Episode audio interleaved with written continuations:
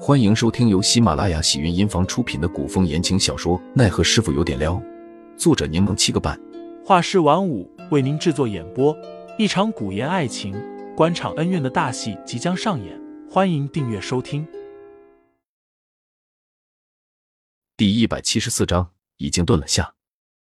少公主在的，齐武答完话，便见杜潇潇往里闯，忙拦住人问道杜姑娘这一副寻仇的模样是要做什么？：“杜潇潇因为着急，差点直接怼齐武。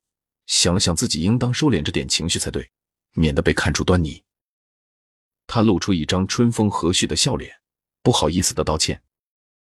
我找齐远之有事，劳烦齐五姑娘通报一声。齐武狐疑的看了杜潇潇一眼。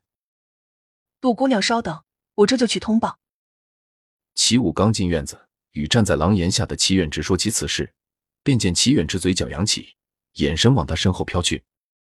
他话还没说完，齐远之便直接让他去准备热茶。齐武转头一看，杜潇潇不知何时进了院子，正站在走廊下，弯着眼睛微笑。远远望去，美好的犹如一幅画。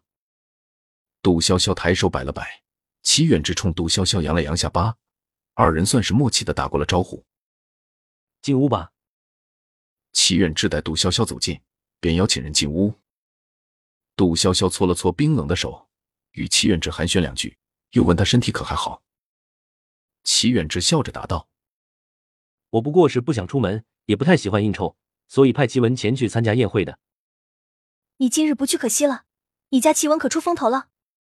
你不知道那老毒物，：“杜潇潇急忙刹住车，改口道呃，老前辈，无一为老前辈，：‘杜潇潇见齐远志眉眼弯弯，轻声笑了，干脆也不遮掩，直接说道无一为有一特殊的徒弟，全身都是剧毒，且铜头铁臂，力大如牛，可谓天赋异禀。无一为说，谁能与自己那毒物徒弟过上十招，便可赢走奖品。：‘二人说着话，齐武已经上了热茶，又准备了些点心，端上了桌案。’齐武悄悄观察了齐远之一眼，只见他眼角眉梢藏着笑意，显然心情很好。杜潇潇绘声绘色地描述着孙府发生的事情，而齐远之听得津津有味，还将那盘点心往杜潇潇面前推了推。说起来，你应该看到那条什么蓝血蛇了吧？杜潇潇终于进入主题，是不是品相特别？又是不是真的价值百金，极其珍贵啊？齐远之答道齐文回来时与我说起此事，我没太放在心上，也并未看过那条蛇。：“杜潇潇忙问道。那你将那条蛇放哪儿了？我当时在现场有点害怕，没注意看。你可以拿出来给我仔细瞧瞧吗？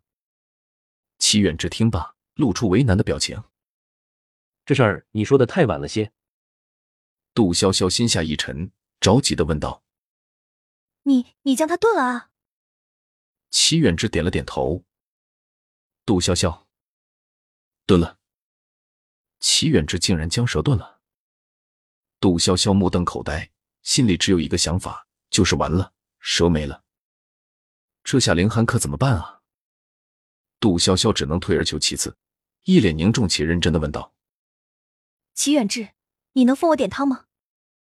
齐远之忍俊不禁，忍不住扑哧笑出了声。你你笑什么？我是认真的。杜潇潇真的是认真的，既然是蓝血蛇，那蛇肉和汤总归还是有点用的吧？不逗你了，齐远之提醒杜潇潇喝茶，蛇还没炖呢。杜潇潇急得抓心挠肺。你的意思是蛇还在吗？齐远之这才慢条斯理的说道我对那条蛇没什么兴趣。齐文一回来，我就让他将蛇送给白灵姑娘了，现在估计已经快送到了。：“杜潇潇心瞬间又松了两分。你将蛇送给白灵了啊？”齐远之点头。蓝血蛇本就难寻，又具有很高的医药价值，我留着没什么用处，不如送给白灵姑娘。毕竟我身体可以恢复到如此程度，也多亏有白灵姑娘的医治。你说的对，呵呵。杜潇潇有些坐立难安，她站起身道我忽然想起我还有些事，晚一点再来找你玩儿。：“齐远之也跟着站起身，眼底带着几分戏谑与兴味，看着他问道很着急吗？也还好，但我这人性子急，杜潇潇干笑了笑，睡着就往外走。见齐远之想要送自己，忙又抬手阻拦了。不必送了，我下次再来找你。听众老爷们，本集已播讲完毕，欢迎订阅专辑，投喂月票支持我，我们下集再见。